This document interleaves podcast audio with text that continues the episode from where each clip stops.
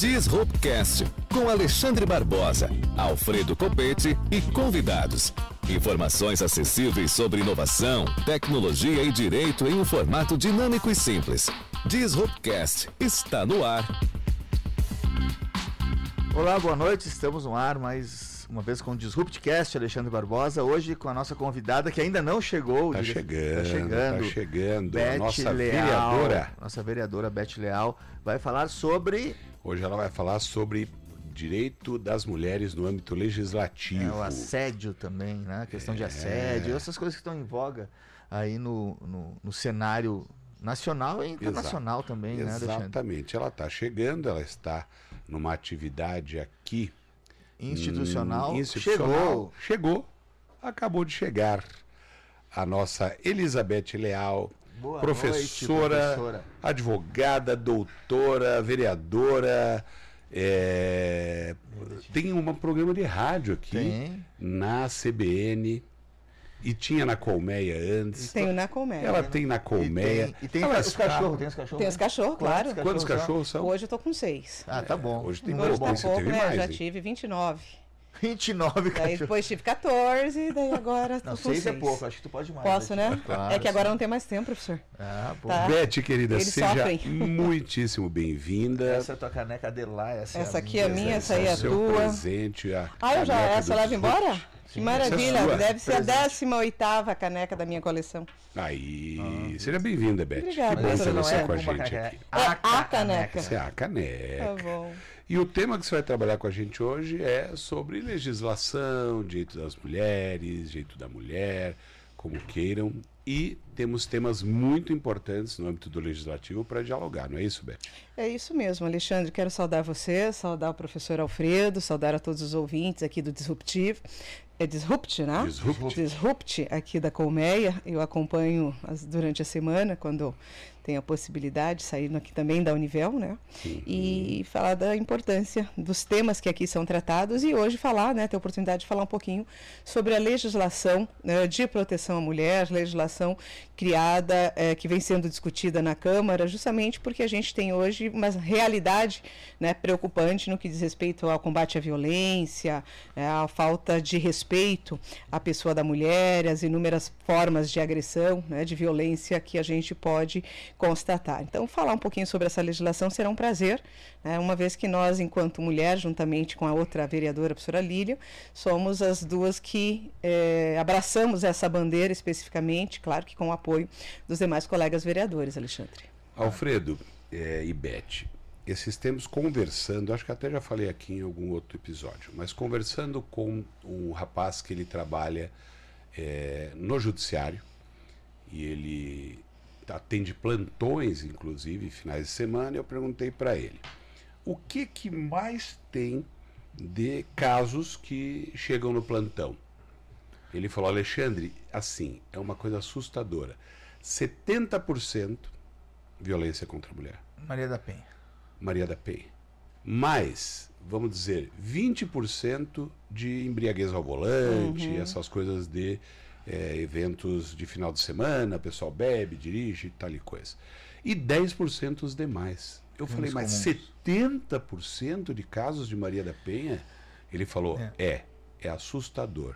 Aí eu fiquei pensando como tem ainda gente que fala que a legislação não é necessária, que é, é um excesso, que é um exagero de proteção da mulher.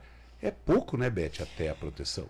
É pouco, Alexandre, no sentido da efetividade, né? Porque nós temos até um volume considerável, mas nós precisamos que as estruturas eh, deem condições de que essas normas sejam cumpridas, e aí, ao serem cumpridas, sim, nós teremos, então, a efetividade. E esses dados realmente são alarmantes. Nós, eu tive sábado a oportunidade de conversar com a doutora Nícia, que é da, do juizado da violência doméstica em Cascavel, e ela dizia assim que além de você se impactar com esse volume de denúncias em relação à violência, 70% contra a mulher, apenas 30% é notificado, Alexandre. Então há um índice de subnotificação de quase 70%. Então significa dizer que quantas dessas não, não denunciam, não, né, não registram a violência e que infelizmente vem crescendo de forma significativa aqui, não só em Cascavel, mas vem crescendo de forma significativa na nossa sociedade. Nós temos mais de 9 mil processos aguardando na vara do juizado da violência né? doméstica é, para serem julgados. E a doutora Anissa diz que todos os dias pre prescrevem. Então, quer dizer, muitos dos agressores não vão sofrer nenhum tipo de punição Pra... Nenhum tipo de consequência. Nenhum tipo atos. de consequência dos atos. Então, isso acaba gerando uma sensação de impunidade. impunidade. E a violência, ela continua crescendo, né? infelizmente. Ontem, inclusive, estive fazendo uma visita ao abrigo de mulheres aqui em Cascavel. Esse espaço que serve, né, infelizmente, eu digo infelizmente, porque a mulher que vai para lá é porque ela é vítima, porque ela foi vítima de, vi de violência doméstica e aí muitas vezes ela sai com a roupa do corpo e com os filhos na mão, porque não tem outra, outra alternativa. E a coordenadora, a Patrícia, me dizia, Beth, nós estamos com superlotação nós estamos com a nossa lotação máxima. Então, se nós tivermos, né, se hoje fosse um final de semana, por exemplo, com certeza nós teríamos dificuldades para acolher mulheres vítimas de violência. Porque, infelizmente, também o fato se agrava, você falou bem sobre a questão da embriaguez, o fato da violência se agrava também em razão da embriaguez nos finais de semana. Então, é, é, um fato que realmente preocupa. O álcool é um potencializador da agressão. Da né? violência. Né? sabe que isso já tem estudos comprovando o papel do álcool na violência, não só doméstica, não só doméstica. social, né? Mas Beth, me conta um pouco sobre essa lei especificamente. Ela vai abarcar o quê? Porque nós temos a lei federal, a Maria da Penha, tem uma série de outras, outros procedimentos né, de proteção a, a, ao gênero, né, mulher, enfim. Mas eh, qual é o intuito dessa legislação municipal sobre o tema? Né? Porque nós temos aí algumas normas internacionais já que estão sendo tratadas, né? Por exemplo, a questão do assédio em em, em lugares, uh, em boates, né? em, em uhum. casas noturnas, uhum. né? Até tem o caso do, do jogador, do né? jogador, né? Do, Isso, Daniel Alves. Daniel Alves, que foi uh, que é um dos casos. Do, um dos casos, né? Que é, a gente tem conhecido. Está para julgamento, né? Agora foi pedido liminar, né, para ele responder liberdade não foi concedido. Uhum.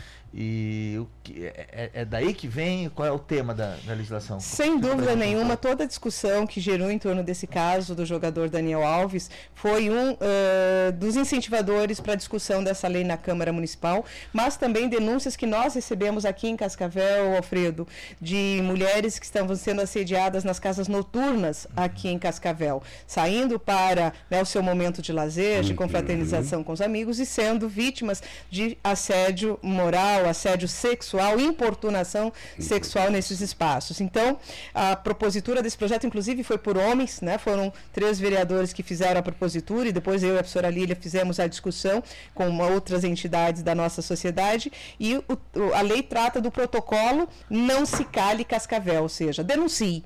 É mais uma legislação que vem com a finalidade de despertar a sensibilização sobre a necessidade da denúncia. Por mais difícil que seja, é preciso denunciar. Não dá para aceitar você, no momento de lazer, numa casa noturna, independente eh, da vestimenta que você sabe, porque muitas vezes claro. o que eles acabam dizendo que, ah, mas olha como é que está vestida, olha como é que está se comportando. Não importa, Não né? Importa. Cada um tem o seu direito Exato. de liberdade de se vestir e de se portar como bem entender, e o outro tem que respeitar. Claro. Então a ideia é justamente isso, que as casas noturnas também tenham esse cuidado, tenham uhum. preparo com os seus profissionais para o menor sinal, por exemplo, de uma mulher quando ela faz uma menção ou ela chega até o garçom ou dono do, do estabelecimento e diz: olha, cidadão está me importunando, né? Está me incomodando, não está me deixando me divertir, né? Está aqui causando é, uma série de, de comportamentos que está me incomodando. Uhum. Então, se está me incomodando, significa dizer que eu preciso combater isso. Então, uhum. a ideia é justamente isso: estabelecer nos, nas nossas casas noturnas uma preparação, porque muitas vezes as pessoas têm acesso à denúncia denúncia, ela chega até ela e ela não sabe o que fazer. Então, procurar né, ter os números da denúncia lá dentro. Inclusive, teve uma outra lei que define é, uma placa com todos os números de denúncia, o 180, o 190, o 180 é nacional, né, de denúncia contra a violência contra a mulher, o 190 da Polícia Militar, o 153 da Guarda Municipal, uhum. né, da Patrulha Maria da Penha aqui, a própria delegacia, a Procuradoria da Mulher, que todos esses números estejam visíveis para que quem estiver no local possa denunciar imediatamente, mas quem é mais responsável pelo estabelecimento esteja preparado para acolher, porque um grande problema é o acolhimento da mulher no momento em que ela vai fazer a denúncia. Entendi. Então, para que ela tenha segurança de poder chegar num, num funcionário da empresa, da casa noturna, onde ela esteja, no restaurante, onde ela esteja, e olha, né, faça a sua denúncia, diga que está senti se sentindo importunada, assediada, e aí a empresa tome os cuidados devidos, os encaminhamentos devidos, para que acesse essa importunação e, claro, depois sigam os trâmites normais. Nós temos toda a questão da rede de proteção né, da mulher, tem os próprios trâmites judiciais, né, que depois uhum. se seguem, mas a ideia da lei é justamente garantir nesses espaços uma atenção maior e uma preparação maior para atender a mulher nesse momento. É interessante, Beth. Enquanto tu estava falando sobre a questão, esses procedimentos, me parecem muitas políticas e procedimentos e uma vinculação, uma responsabilização do próprio estabelecimento. Isso. É, acho que isso é, é, é, o que me parece novidade. Né? Há uma responsabilidade para que o estabelecimento se organize em prol do desse controle, vamos Isso. dizer assim, né, de assédio. É essa a ideia, porque uh, falar né, da, do, do problema todo mundo fala, mas como buscar resolver o problema naquele momento em que a mulher está se sentindo assediada, está sendo muitas vezes impedida de estar no seu espaço de lazer, no seu momento uhum. né, ali de lazer. Então, a empresa tem que estar preparada, ela tem que dar condições, inclusive, para ter um espaço dentro da empresa que eh, possa acolher né, a mulher para que ela possa pelo menos se sentir segura, porque às vezes não é só importunação, né, ali do toque, da, de se aproximar, de querer beijar forçadamente, mas é coisas mais sérias, né, investidas mais agressivas contra a mulher. Então até para que ela se sinta segura, até que aquele agressor de repente seja retirado daquele local e ela possa então ficar em segurança numa determin, num determinado espaço no estabelecimento. E aí, claro, nós não temos a competência para impor né, uma punição nesse sentido, mas há todo um trabalho agora de conscientização junto aos sindicatos dos bares, restaurantes e similares aqui de Cascavel. Nós já tivemos uma primeira conversa, houve algumas eh, discordâncias em relação do texto legal, mas de qualquer forma ele já foi aprovado né, na Câmara e já está em vigência. E agora, então, a gente já está trabalhando em outros protocolos também, né, como uh, aquele que nós verificamos do Não Se Cale, junto com o uhum. Ministério Público, que também envolve essa questão da violência contra a mulher, em razão daquela casa noturna que a mulher foi jogada na rua e ninguém fez nada, né, e o carro passou por cima e acabou tirando a vida dela. Foi uma situação que também envolveu a casa, né, o claro. estabelecimento. Então, ele também tem que ser responsabilizado por aquilo. Então, é, todo, é toda uma conjuntura que hoje a gente vem discutindo a temática da violência contra a mulher. E a gente vai ter oportunidade, inclusive, Alexandre, da, do nosso mestrado, né, que deu origem, inclusive, a esse belíssimo programa, é discutir essa questão também dos índices de violência contra a mulher no ambiente de trabalho. Uhum. Né? Nós temos uhum. estatísticas, nós temos dados de uma pesquisa que está sendo feita pela orientanda Isabela, que vai trazer para a gente a importância de falarmos sobre essa questão né, da violência da mulher em todos os espaços. Claro, nós sabemos, e sábado, quando eu falava aqui no meu programa, um homem insistiu bastante em dizer assim, tá, mas e a violência contra o homem? E a violência contra o homem? O que, que o homem faz? O homem denuncia. Nós não somos a favor de nenhum tipo de violência. Mas o que a gente precisa considerar são os índices. Né? Quantos Números. por cento de homens são agredidos, violentados pela mulher? Não deve, mas o índice é muito ínfimo em relação ao número que, que acometem as mulheres. São números, é. números que a sociedade precisa olhar com atenção. E na verdade essas legislações, Alexandre, desculpa interromper, elas assim, mais legislação traz a menos, menos regulação. É um paradoxo a gente ter mais ah. regulação. Mas um fator sociológico é importante do que elas trazem, que elas trazem índices, números, né? Números. É, eu a, acredito que é muito difícil saber o quanto de, o quantum de, de violência há, porque muito, como a, a Beth falou, fica muito encoberto na, no próprio ambiente privado. Números né? reais. Mas a gente sabe o que tem Né? O, que foi, o que é denunciado a gente sabe. O que não é denunciado a gente não sabe. Até tu falasse uma estimativa de 30%, né, Beth, de denúncias. Eh, de onde é que vem essa, essa, esse então, dado? O próprio Ministério Público fez um levantamento né, de, dos casos que chegam né, ao Poder Judiciário e muitos que não chegam ao Poder Judiciário e não chegam à rede de proteção. A rede de proteção tem todo o trabalho relacionado à área da saúde, assistência social, que atendem muitas vezes a mulher lá na assistência social, mas é que ele não entra como violência doméstica, porque não houve, houve a necessidade, por exemplo, de às vezes vezes afastar a criança do lar, houve a necessidade do afastamento, mas não ele não entra como índice registrado como violência doméstica. Uhum. Mas então, ele, é registrado. ele é registrado. Ah, então esses isso, números né? são muito Entendi. altos. Então a gente tem dados da, da assistência social que contribuem e é, ajudam a, a pensar esse número nesse percentual. E esses números, eles também têm alguma ligação com aquelas situações em que a mulher, por exemplo, vai inicia um procedimento, mas depois não, não continua, ou ela vai e, e, não, e não chega a efetivar uma denúncia. Tem. Ou a família fala, oh, não vá. Isso, tem isso também. Tem isso também, isso tem, tem uma porcentagem. Eu não saber, esse eu não saberia te dizer quanto percent, qual percentual que as mulheres desistem, né? Ou de depois ter feito a primeira denúncia, ter tomado iniciativa, uhum. voltar atrás, porque também muitos fatores são levados em consideração. É, inicialmente a mulher acha que vai conseguir facilmente se manter sozinha fora do lar é, com os filhos. E aí ela vê que não é tão, tão fácil não, assim, porque a justiça justiça, aquele processo não foi julgado, ele prescreveu. E agora, o que, que ela faz? A medida protetiva não está mais em funcionamento, ela não tem para onde ir com seus Questões filhos. De ordem né? E aí acaba voltando para casa. E aí a gente fala sobre, por exemplo, a violência patrimonial. Hum, né? Ela não tem como se manter, ou tudo que ela ganha vai para o bolso do marido, né? do homem claro. com quem ela convive. Então, existem muitas situações que realmente a mulher até faz a denúncia, vai à delegacia, faz o registro do boletim e depois acaba, eh, por alguma circunstância, deixando de dar prosseguimento né, na denúncia e entrar verdadeiramente com o processo. Então, existe sim um alto índice. E aí, nessas situações, muitas vezes a gente ouve as pessoas dizerem assim: ah, viu? Mulher de bandido gosta de apanhar. Ah, tá lá porque gosta de sofrer. Que absurdo. Não tem um comentário, né? não é cabível nenhum tipo de comentário nesse sentido, né? Porque a gente não sabe a realidade. Hoje claro. eu posso dizer assim, a partir do momento que eu comecei a me envolver mais com essa temática, eu fico a cada dia mais assustada com, as, com os relatos das mulheres que passaram 15 anos subjugadas a um processo de violência, 10 anos sob um processo de violência e que não conseguiam sair daquela realidade, uhum. ou por falta de amparo, ou por falta mesmo de, do apoio da própria família, que muitas vezes joga ainda a responsabilidade na mulher. Uhum. Falta de condições financeiras para se manter fora daquele casamento, né, ou daquele relacionamento, e falta de estrutura do próprio Estado, que por mais que a gente tenha hoje um certo aparato, ainda falta muito né, para a gente atender. Então a gente cria leis, cria regulações, né, cria todo um, um, procedimento de organização dessa sociedade e a gente acaba não tendo como efetivar isso na prática. Né, no, Quando a gente fala, Alfredo, de Estado, é possível dizer hoje que um problema recorrente no passado, que era a mulher, ela ia na delegacia, chegava lá só tinha homens.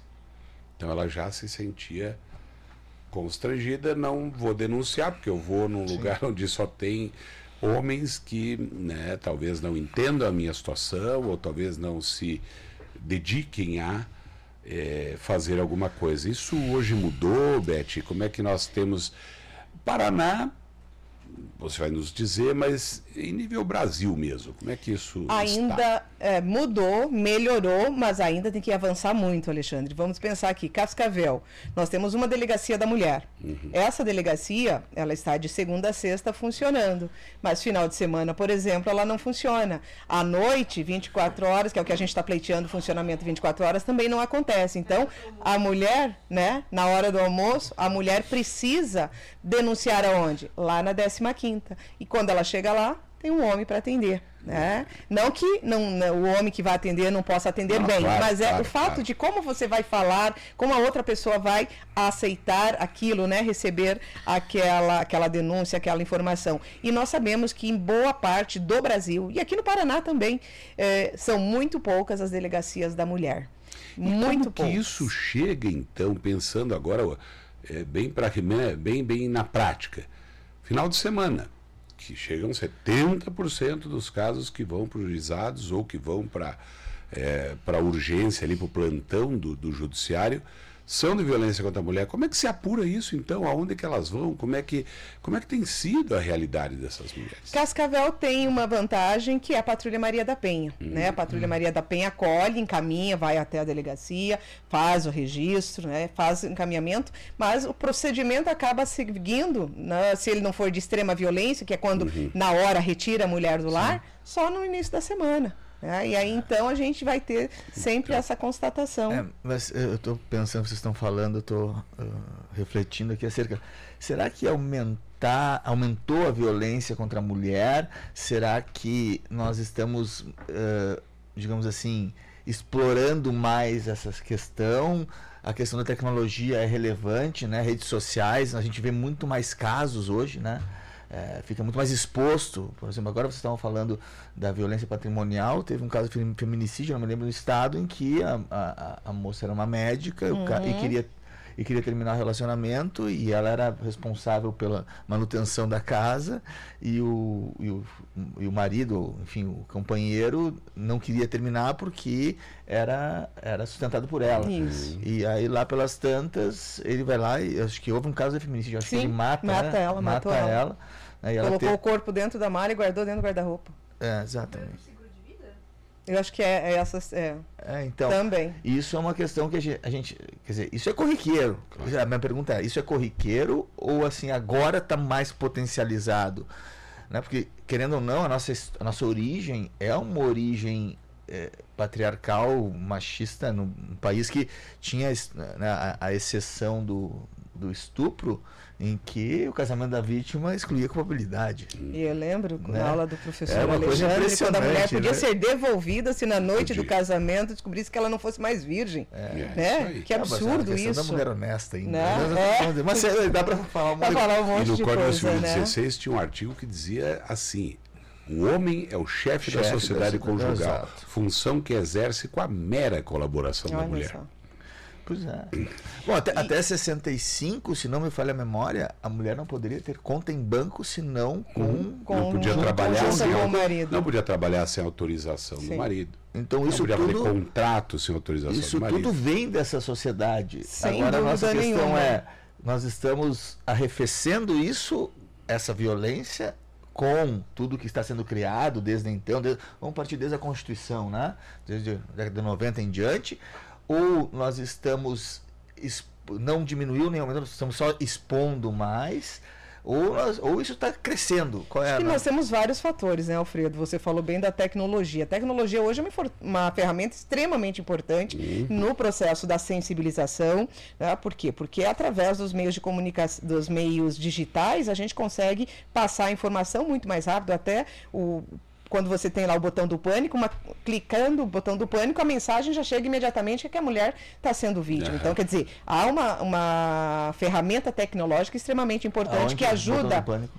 Nós temos no estado do Paraná a lei do botão do pânico. Aonde isso? Que em tá Curitiba. Mas está o botão aonde? Nas delegacias ah, e nos tá. órgãos onde e as mulheres podem também né, ter no aparelho celular essa, celular, é, né? É, essa, essa esse instrumento. Desculpa interromper, tem também agora nas inteligências artificiais, acho que a Alexa, ela chamou uma patrulha da polícia quando escutou né? A inteligência artificial escutou a, a mulher sendo violentada, violentada, ato de violência. Então, quer dizer, tecnologia trouxe assim a possibilidade, abriu uma porta muito grande para a denúncia. Uhum. Claro, é, a violência sempre aconteceu. Antigamente nós não tínhamos acesso muitas vezes. Uhum. Quando nós descobríamos, já fazia meses, anos que uma mulher tinha sido vitimizada, outras tantas que a gente nunca teve é, acesso a essa informação. E claro, as inúmeras campanhas de conscientização, né, de alerta às mulheres sobre a necessidade de mudar essa realidade e de mudar essa realidade social que nós vivemos hoje, né, com a questão da, da mulher, da criança, do adolescente, todo aquele,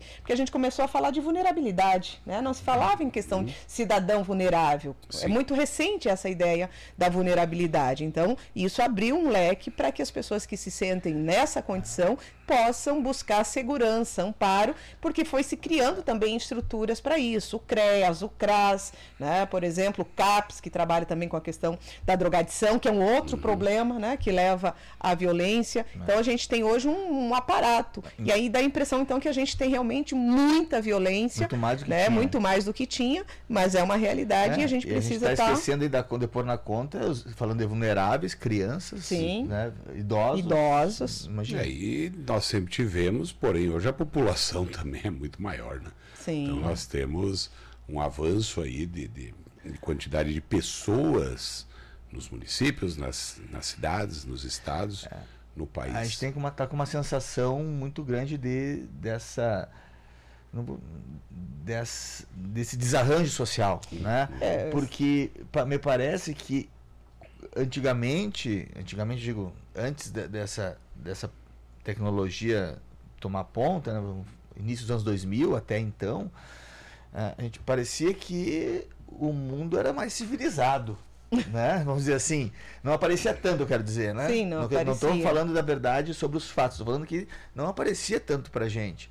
Né? A questão de pô, trabalho escravo. O que tem de trabalho escravo na, no oeste? Sim, aqui, a nossa região. No oeste, não só do Paraná, do oeste brasileiro para cima, né? Só que em alguma medida era comum. Em alguma medida as pessoas olhavam e falavam, ah, é assim tá tudo bem. Pode ser também. É, e a é. gente tem que Chega uma hora as pessoas falam, não, peraí, é, não, tá certo. Mas isso. mesmo dentro desse momento que nós vivenciamos de dizer não é certo, não é correto, temos que mudar, a gente se depara com esse desarranjo que você falou, Alfredo, é, em todas as vertentes, né? Então, domingo, por exemplo, na, na no Dia dos Pais, às 9 horas da manhã eu estava conversando com a minha amiga na rua é, Rio de Janeiro, aqui no centro de Cascavel, uhum. eu dentro do carro, ela do lado de fora, em 30 segundos passa um adolescente e leva o celular dela. Uhum.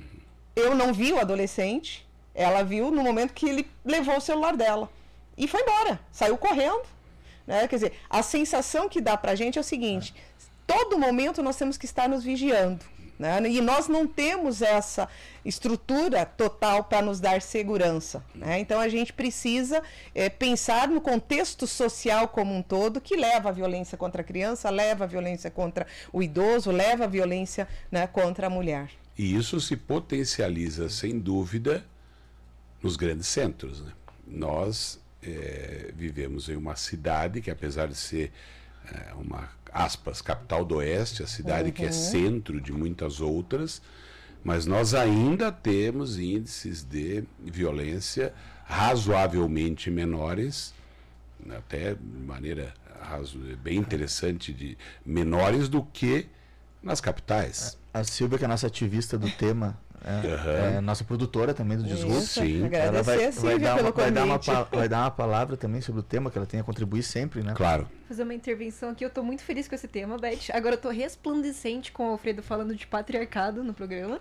Deva vai até estender cinco minutos aqui, dada essa ocorrência. É, a gente estava falando da questão de prevenção e tem tomado também o um aspecto particular, né? As empresas têm assumido um papel de é, do, de predominância, de uhum. uma ação, de fato. Só que elas, pelo que eu percebi, na prática não têm se atentado a isso e às implicações.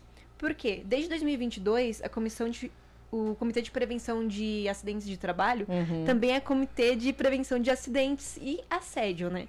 Então passou a abranger isso, que inclui treinamento, isso, que é a mesma lógica desse projeto de lei que a gente tem aqui. Treinar seus funcionários para identificar situações de assédio, amparar a vítima e preservar provas. Isso. E a maioria das empresas não tem se adaptado a isso. Não tem é, tomado as medidas de na treinamento. CLT, né? Uhum, foi na CLT uhum. desde Agora, 2022. No passado. Isso, é bem recente. E nós que somos aqui do compliance nos atentamos pelo seguinte: quando der problema, não pode mais alegar que não sabia. Não sabia. Tinha que ter treinado funcionário. Tem uma missão tinha imprópria que, Isso. Tinha que ter um canal de denúncia, tinha que ter alterado. E não estão se atentando né? a isso. Exato. É. Porque parece que são ca mais casos. Mas na verdade é conscientização.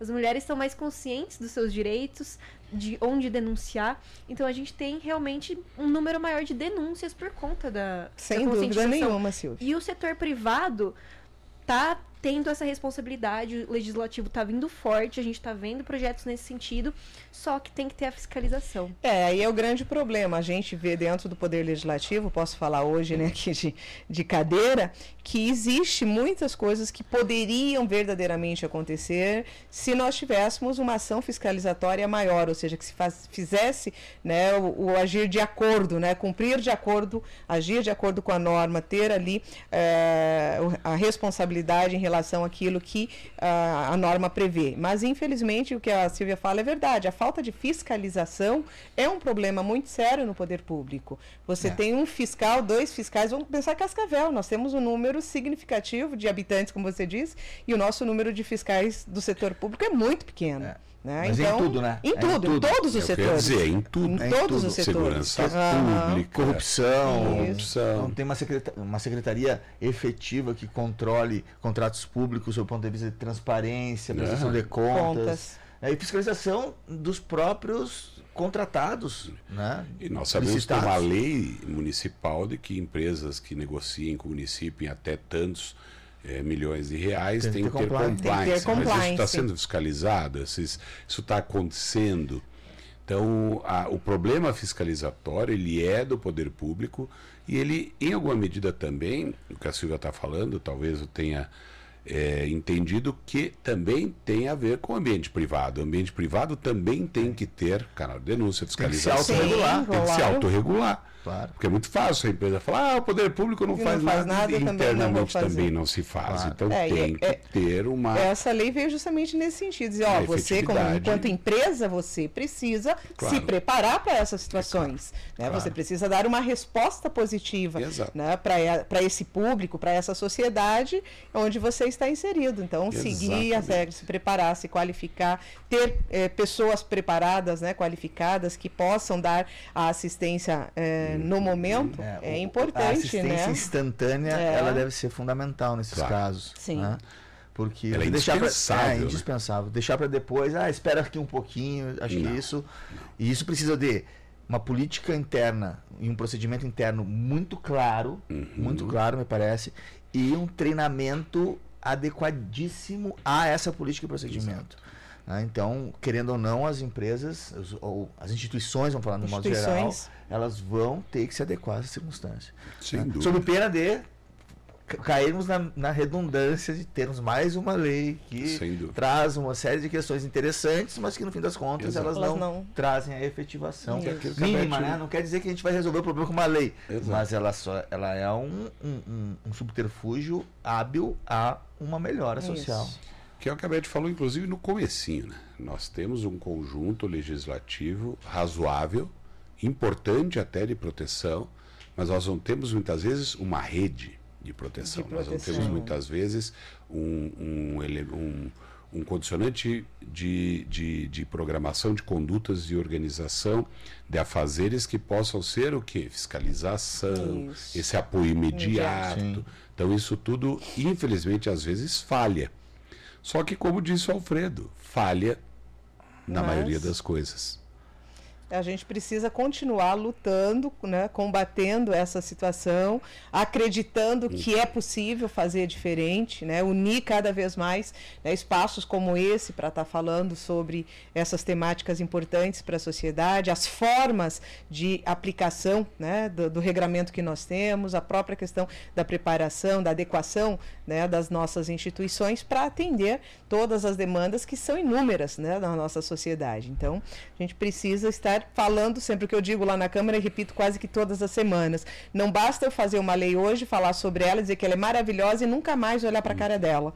Né? Nunca mais lembrar o que ela previa. A gente fala hoje de, dessa lei específica lá dos estabelecimentos, mas tem uma legislação, por exemplo, dentro do transporte coletivo né, que ah. fala da importunação dentro do transporte coletivo. Claro. Como é que estão essas empresas de transporte? Elas prepararam, né, treinaram seus motoristas? Hoje a gente não tem mais o cobrador, mas temos os motoristas. Como é que eles recebem uma denúncia da mulher dentro do ônibus ou de uma passageira, de uma idosa, de um idoso que se sente né, assediado, que se sente importunado dentro do ônibus? Então a empresa tem essa responsabilidade de dar essa resposta para o usuário. O tradicional e clássico check and balance nunca foi tão contemporâneo. Né? Porque os poderes também são complementares, ou seja, o legislativo, onde tu tá, Beth, é o que faz a lei. Mas quem vai fiscalizar é o executivo. É o executivo então o executivo vai tem que andar de mãos dadas com esse projeto. Não, e Hum? tem mais, e tem uma questão que é a da manutenção da divulgação. Porque uma lei, ela é conhecida no começo. Ah, saiu a lei assim, assim, Isso. de iniciativa da vereadora Beth Leal, por exemplo. Dá um mês ninguém lembra, Ninguém ninguém, sabe. E alguma, alguns nem tomam conhecimento. Então tem que existir E- e isso- um procedimento contínuo de, ó, Verdade. aquilo que vocês colocaram lá, ponha. A lei obriga que Isso, tenha lá é. uma placa com os números de contato.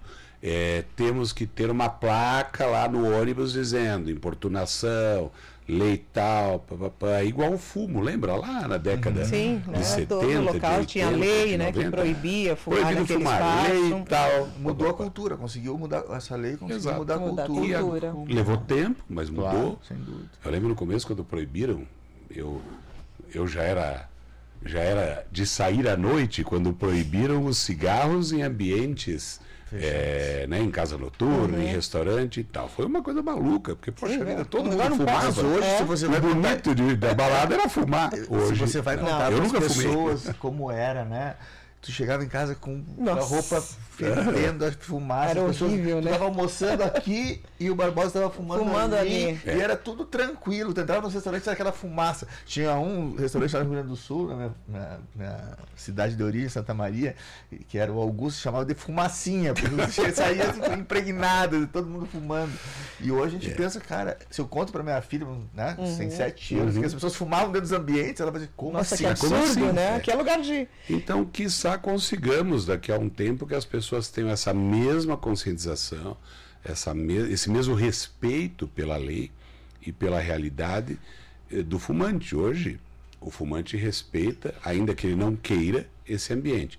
E que no futuro, e no presente, lógico, imediatamente, mas com grandes projeções do futuro, que a gente consiga que as pessoas respeitem, as mulheres entendam Perfeito. que a coisa é séria, não é brincadeira, ninguém está falando demais. E é não temos necessário. tempo para E mais. é, nada. eu gostaria de dizer, antes da Nossa, gente infelizmente. encerrar definitivamente, Não, que claro, sem tudo dúvida, tem passa pela educação, Alexandre. Nós temos um, pro- um- uma, um grande tesouro nas nossas mãos, que são as crianças, Claro. né, são os adolescentes, e o trabalho que a educação pode fazer nas escolas. Eu estive há poucos dias numa escola de oit- terceiro aninho e você vê quando você fala com a criança, ela consegue entender a sua mensagem, ela consegue entender qual é o comportamento correto. A gente falou muito sobre a questão dos animais, porque né, a gente acabou falando sobre essa legislação de proteção aos animais, e aí você vê, ah, não, isso não pode, isso é errado, né? Eu tenho que falar para o papai que não pode ser assim, não pode deixar dessa forma.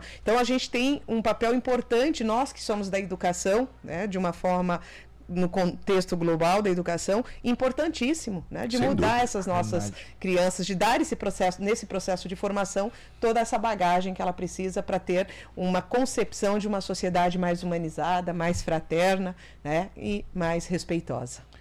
É isso. Agradecemos então, não é, Alfredo? a Muito nossa obrigado. querida Beth Nossa Leal. querida Beth, Parabéns por esse trabalho. professora, vereadora, Tem programa de rádio, programa de rádio, locutora, locutora. é, criadora de animais de rua. é, e, Gato e também e muitas Não, outras. não, só cachorro. Como diria meu pai, e outras cositas Outras mais. coisitas que a gente não precisa, não precisa falar tudo. né? Não, não, não. É, Beth, isso. muitíssimo obrigado. Colorada? Fala isso. Não, Beth, isso. Tinha que ter defeito. Beth, querida, muito obrigado. Obrigado, Alfredo. Obrigado, a todos que aqui E estão. semana que vem, terça-feira, 21h30, mais um Disruptcast. Obrigado, Aqui Silvio. Obrigado, Deva. FM. Rômulo, que está aqui também com a gente. Obrigado. Um abraço Um a todas abraço. e todos e até Um a semana que abraço, vem. Tchau.